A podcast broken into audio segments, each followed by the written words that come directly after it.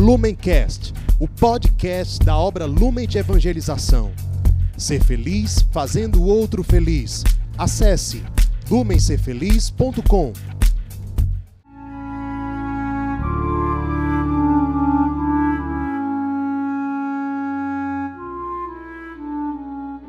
Os santos são sinais da presença do ressuscitado na história. Hoje, dia 23 de agosto, celebramos Santa Rosa de Lima. Nossa santa de hoje é a primeira mulher canonizada da América do Sul. Ela nasceu em Lima, no Peru, no ano de 1586, sendo a terceira de 11 filhos. Sua família, na época em que ela nasceu, era muito rica ela recebeu uma formação, uma educação muito boas e também uma ótima formação religiosa. Ela foi batizada, na verdade, com o nome de Isabel, mas uma índia chamada Mariana, que trabalhava para a família dela, certa vez se referiu a ela dizendo que ela era bonita como uma rosa. A partir de então, ela ganhou esse apelido. Todo mundo, inclusive os pais, passaram a chamá-la de Rosa. E de fato, anos depois, quando ela assumiu uma vida consagrada religiosa, ela adotou o nome de Rosa, mas não somente. Ela passou a ser chamada de Rosa de Santa Maria, também por conta de sua profunda devoção mariana. Quando ela era adolescente, o seu pai perdeu tudo que tinha, foi a falência. Então a família, que antes era muito rica, perdeu toda a fortuna e eles passaram a viver praticamente na miséria. A partir de então, ela adolescente, para ajudar a família a se manter, teve que começar a trabalhar como empregada doméstica.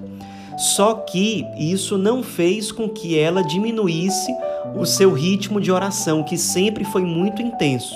Ela trabalhava nas casas das famílias e quando chegava em casa, claro, ajudava no serviço doméstico que era necessário, mas sempre que ela podia, ela voltava para a oração, para a contemplação. Ela, como era bonita, também despertava muito a atenção dos jovens e ela, para não se envaidecer, muitas vezes exercitava a humildade, a oração, a penitência, para fugir desses assédios, digamos assim, já que ela desde nova percebia que o seu chamado era para o celibato. Ela inclusive teve muita dificuldade para convencer os pais de que o casamento não era o seu caminho. Chegou inclusive a preparar a sua entrada para o convento, para a vida religiosa num convento depois de muita luta, os pais aceitaram, só que quando ela estava para entrar no convento, ela ficou muito doente, de modo que ela não conseguia nem se levantar da cama. Ela praticamente ficou com uma paralisia. E ela aos poucos foi percebendo naquilo um sinal de Deus de que ela não deveria entrar no convento. E de fato, quando ela decidiu não ir para o convento, ela ficou boa passou a andar normalmente e ela percebeu que de fato a vontade de Deus para ela não era entrar no convento, mas ela nunca perdeu uma profunda convicção de que o seu chamado era para o celibato e para alguma forma de vida religiosa consagrada. Aos poucos, ela foi percebendo que todo dia, quando ela parava para rezar, uma borboleta branca e preta ficava rondando o lugar onde ela estava rezando. Aquilo não atrapalhava a oração dela, mas ela foi percebendo que todos os dias, quando ela parava para rezar, aquela borboleta aparecia. E um dia ela teve o entendimento de que aquilo era um sinal de Deus para algo. E aí ela compreendeu: ah, eu sou muito devota de Santa Catarina de Sena, que era da terceira ordem dominicana. O hábito dominicano é preto e branco. Então, é esse o chamado de Deus para mim. Eu vou ter uma vida semelhante à de Santa Catarina de Sena. Eu vou também ser da ordem terceira dominicana. Então, a partir daí, ela veste o hábito da Ordem Terceira Dominicana. Aí a gente já está no ano de 1606, quando ela tinha 20 anos de idade. Ela constrói uma cela, um quartinho no quintal da casa da família A família autoriza e ela passa a, na prática, morar ali. Corta o cabelo, coloca um véu e sempre de hábito, assim que ela entra na cela, ela coloca uma coroa de espinhos para lembrar e se unir mais perfeitamente ao Cristo crucificado, à paixão de nosso Senhor. Ela também, depois a gente sabe disso, ela contou depois, deixou escritos dizendo que a certeza para o seu chamado à vida religiosa veio certa vez quando ela rezava diante de uma imagem de Nossa Senhora com o menino Jesus, o que ela sempre costumava fazer, e ela escutou o menino Jesus dizer para ela: Rosa, dedique a mim todo o seu amor. A partir de então, ela teve certeza de que o chamado dela era da consagração à vida religiosa. E ela começa a colocar em prática a partir do momento em que ela de fato assume a ordem terceira dominicana. E aí, sobre isso, ela dizia: O prazer e a felicidade que o mundo pode me oferecer são simplesmente uma sombra em comparação ao que sinto, ou seja, a sua entrega total pelo Cristo através dessa modalidade da vida religiosa. Então a vida dela era basicamente isso.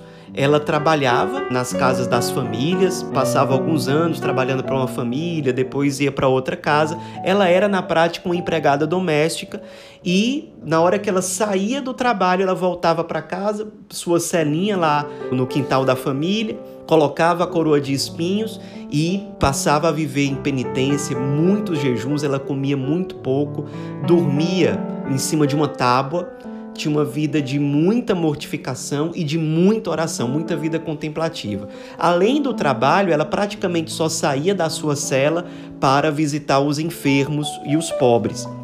Muitas vezes ela fazia isso indo à igreja de Nossa Senhora do Rosário, que ficava em Lima. Alguns dizem que muitas vezes, quando ela ia para essa igreja cuidar dos enfermos e dos pobres, ela se encontrava com outro santo canonizado de Lima, que era São Martinho.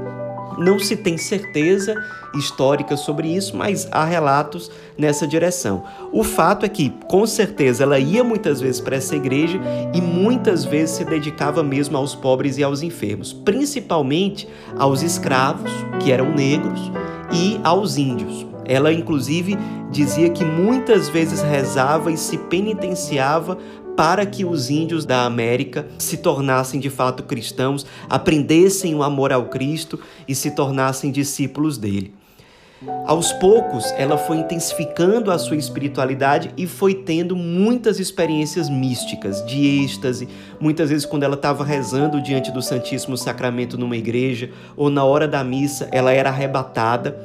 O próprio confessor dela, que era o Frei Juan, atestou que ela tinha de fato carismas especiais, especialmente carismas de cura e de milagres. Então há vários relatos de curas milagrosas que foram realizadas pela sua intercessão, pessoas que a procuravam com doenças gravíssimas e saíam curadas, inclusive relatos de chuvas que ela fez parar por meio da sua oração, era realmente uma santa muito mística, muito extraordinária.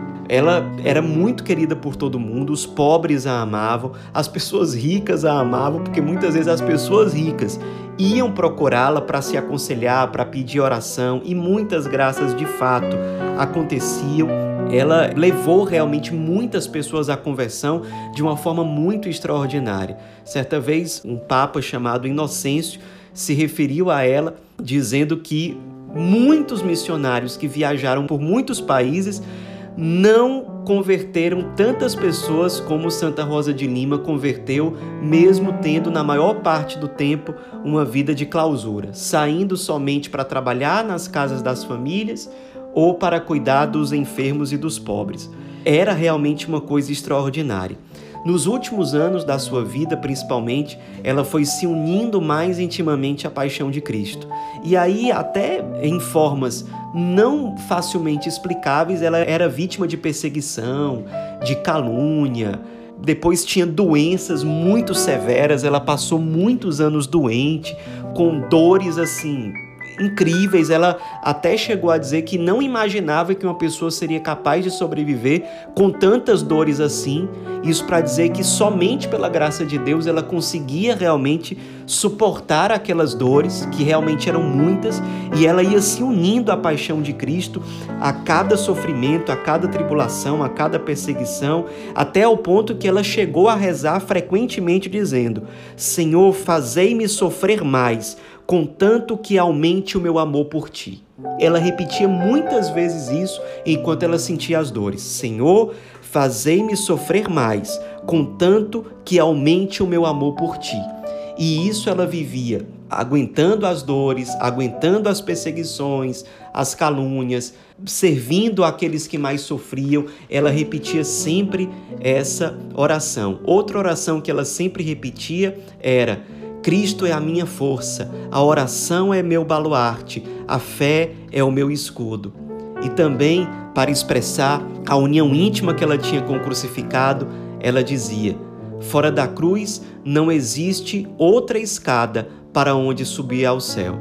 E ela foi, pela graça de Deus, pavimentando esse caminho para o céu numa vida inteiramente entregue e ofertada pelo Cristo, na oração, nos sacramentos, no trabalho simples que ela exercia como empregada doméstica, muitas vezes sendo uma luz na casa de cada família onde ela trabalhava, muitas vezes suas patroas, seus patrões, as crianças vinham se aconselhar com ela, pedir oração. Ela era luz também nesse trabalho que ela exercia, luz diante dos pobres, dos enfermos que ela visitava, principalmente na igreja do Rosário. Enfim, depois de uma vida inteiramente entregue, aconteceu aquilo que ela já previa muitas vezes antes. Ela sempre, quando era a festa de São Bartolomeu, dia 24 de agosto, ela tinha muitas experiências místicas e sentia muitas dores, muitas dores mesmo assim. Era uma coisa impressionante. Era como se ela estivesse sendo crucificada, sempre na festa de São Bartolomeu. E ela dizia que tudo isso acontecia na festa de São Bartolomeu porque aquele dia seria o dia das suas núpcias eternas, ou seja, o dia em que ela iria, pela graça de Deus, ingressar no paraíso para a vida eterna. E de fato, ela faleceu no dia 24 de agosto de 1617, com apenas 31 anos, de fato, na festa de São Bartolomeu. O seu enterro foi acompanhado por um grande clamor popular, foi um acontecimento histórico ali na cidade de Lima. O próprio arcebispo de Lima oficiou as suas exéquias.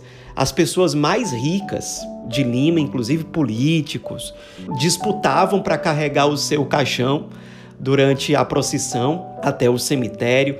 Muitas pessoas pobres, muitos índios, muitos escravos, a quem ela tinha servido, que se sentiam muito amados por Deus através da vida dela, muitas pessoas que haviam se convertido pelo testemunho, pela vida dela, pela intercessão dela, estavam presentes ali. Era realmente uma grande multidão.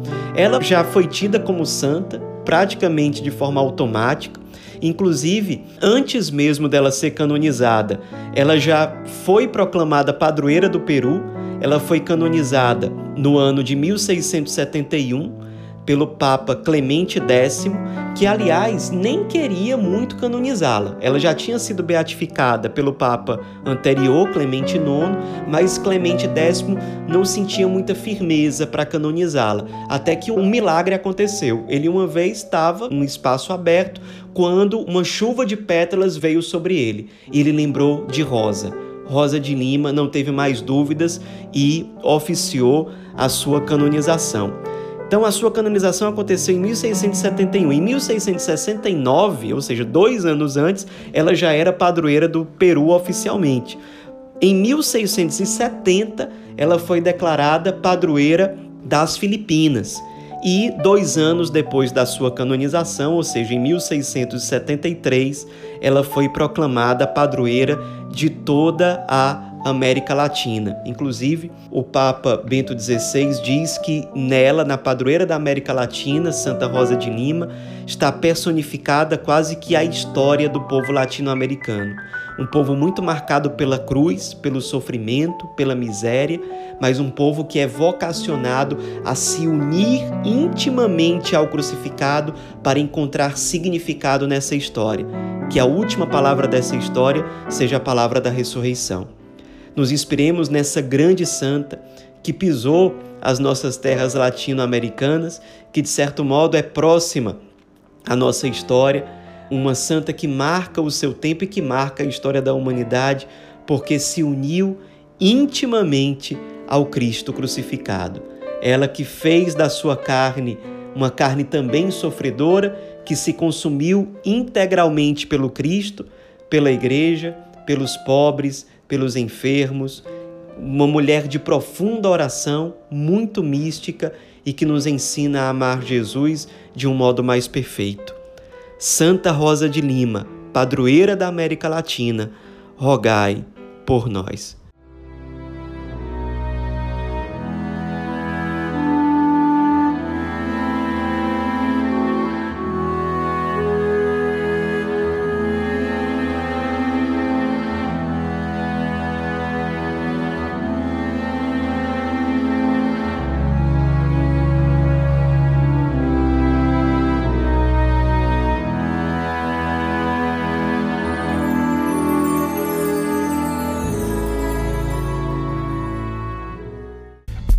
Lumencast, o podcast da obra Lumen de Evangelização. Ser feliz fazendo o outro feliz. Acesse lumencerfeliz.com.